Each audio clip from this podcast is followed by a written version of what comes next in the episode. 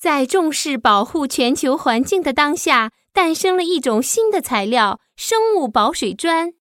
可以用在城市绿化、净化水质、建筑建材等方面的生物保水砖正在发挥它的作用。那么，什么叫生物保水砖？让我们来一边试验一边解说。有强大保水功能的生物保水砖能迅速将水吸收、储存起来。在吸水方面，也能像海绵一样吸收水、储存水，可以作为绿化机制，发挥生物保水砖的强大作用。生物保水砖还有超强的耐火隔热性，经过一千两百度高温烧制而成的无机产品，不会出现发霉、生虫、腐烂等，是一款很好的建筑材料。除此之外，最大的特征是生物保水砖重量轻、易加工，具有很强的施工性。生物保水砖这些超强能力的原因是它具有多孔质构造，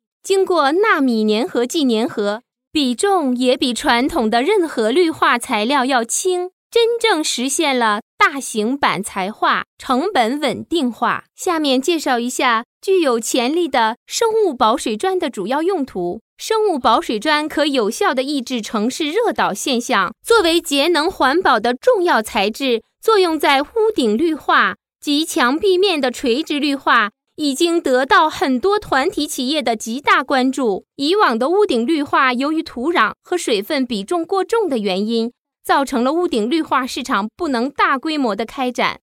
但是，重量轻、保水能力强的生物保水砖是一款理想的绿化基质材料。减轻建筑物的负荷，节水是其一大特性。生物保水砖作为建筑的隔热板和内装材料，可以调节室内的温度和湿度，具有除臭、吸音、可改善室内环境的功效。具有多孔质的生物保水砖还有另外几个功能：它具有很高的过滤性，即它能创造出适合微生物生息的环境，可以改善人工池、景观池及小溪的水质。